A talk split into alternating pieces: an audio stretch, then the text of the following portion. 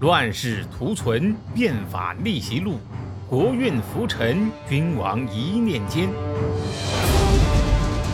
看两千五百年前的战国乱世，各国如何解锁强国路。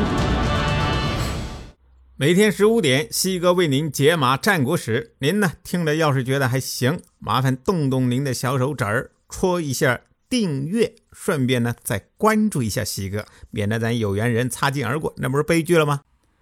上回呀，我们加了一个插曲，讲了华夏第一相管仲的变法事业和他缔造的春秋首霸齐国，为的是呢让大家能知道战国时期各国花样繁多的变法，其实呢都是有来头的，不是拍脑袋想当然的。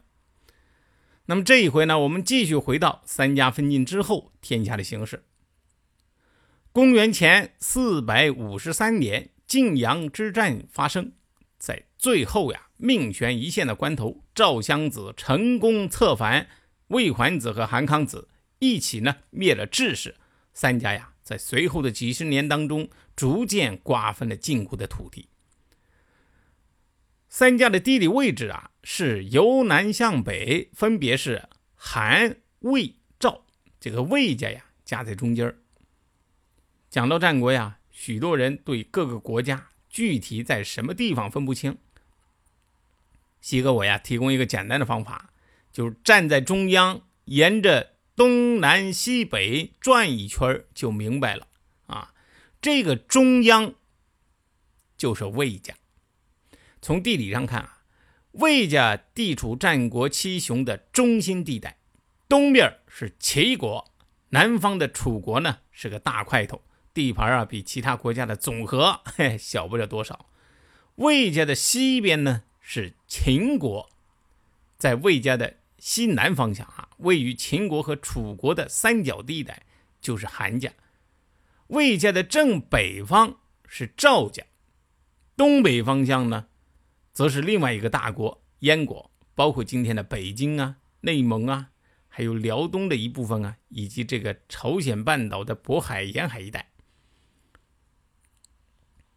这是主要大国的方位。此外呢，还有几个主要的小国。你比如说魏家的东南方向，哎，夹在齐国、楚国、魏国三角地带的是鲁国和宋国。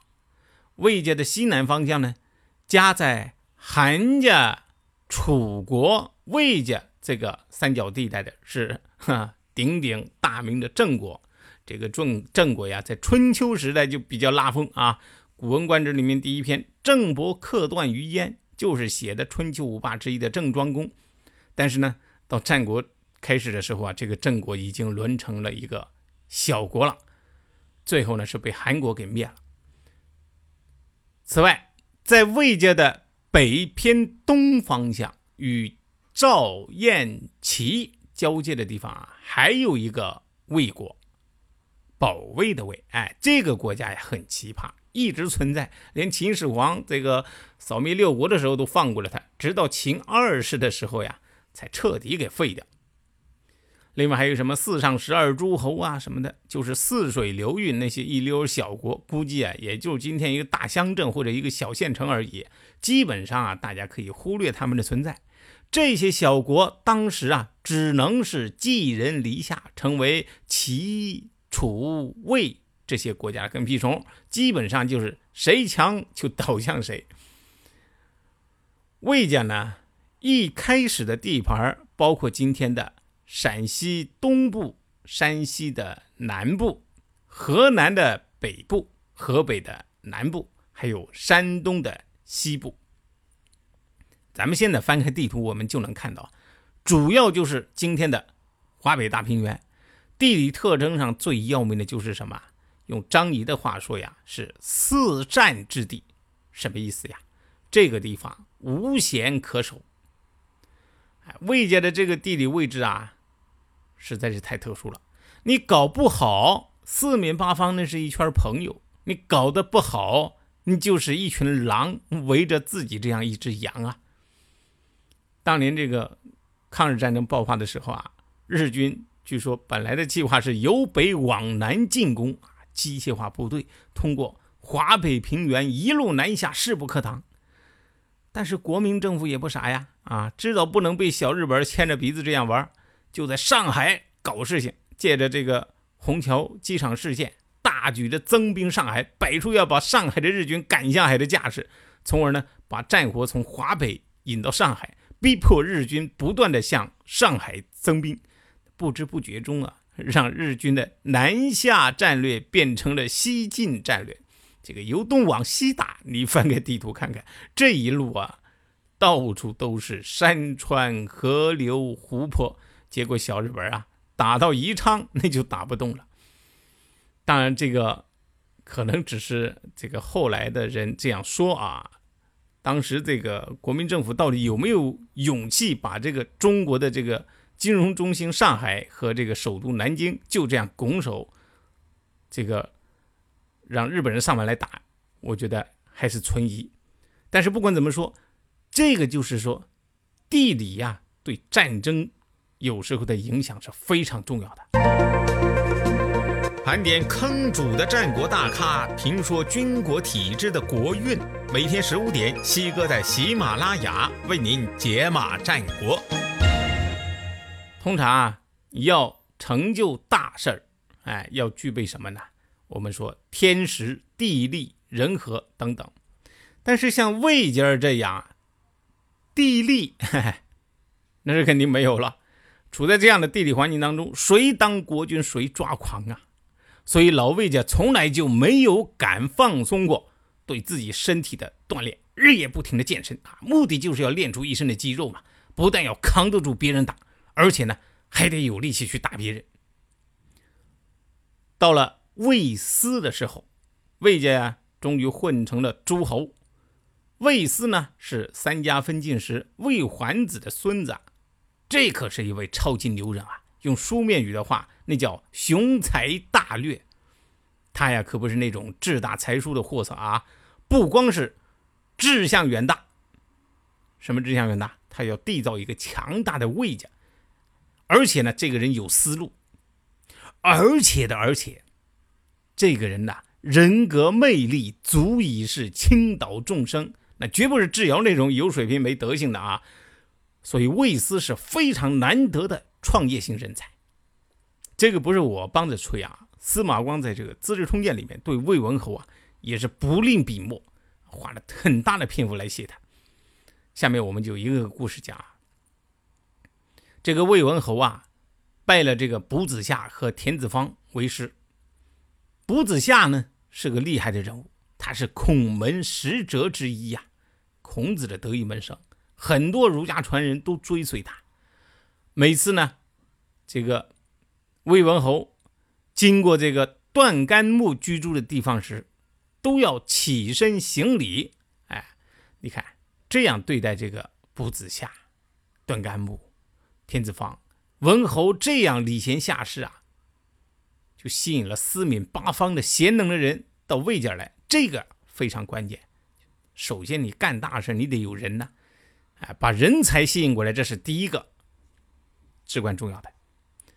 我们从一件小事就可以看出来啊，这个魏文侯的这个这个人格魅力。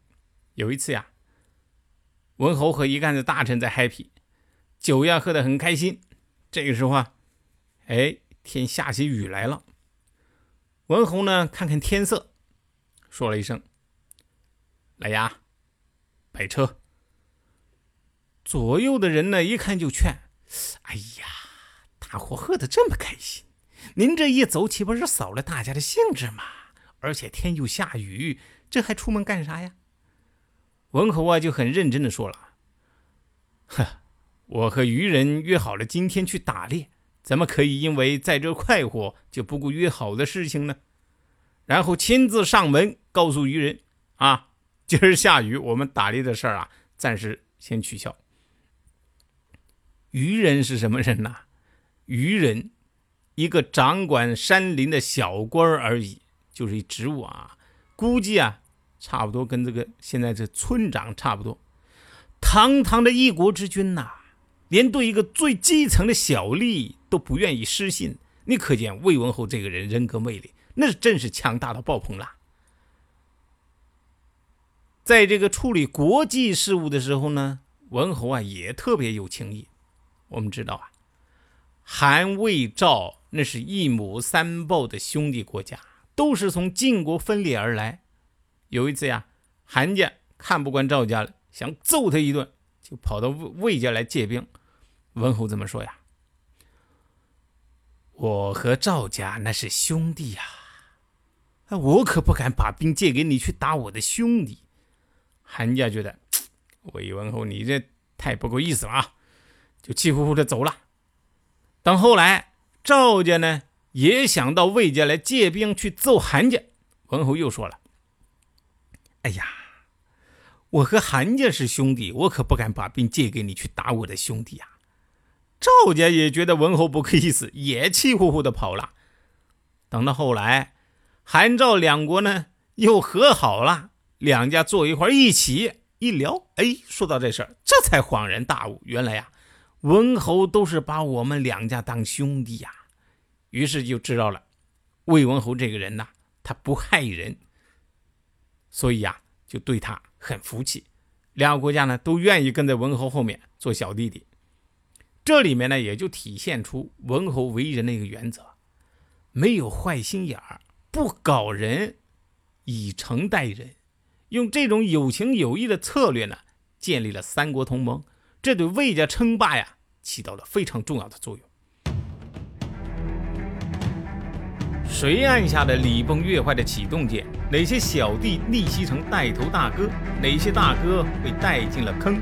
又有多少君王魂断强国路？西哥从《资治通鉴》《战国策》《史记》中筛出战国大事件，为您剖析国运密码，轻松理清战国乱史。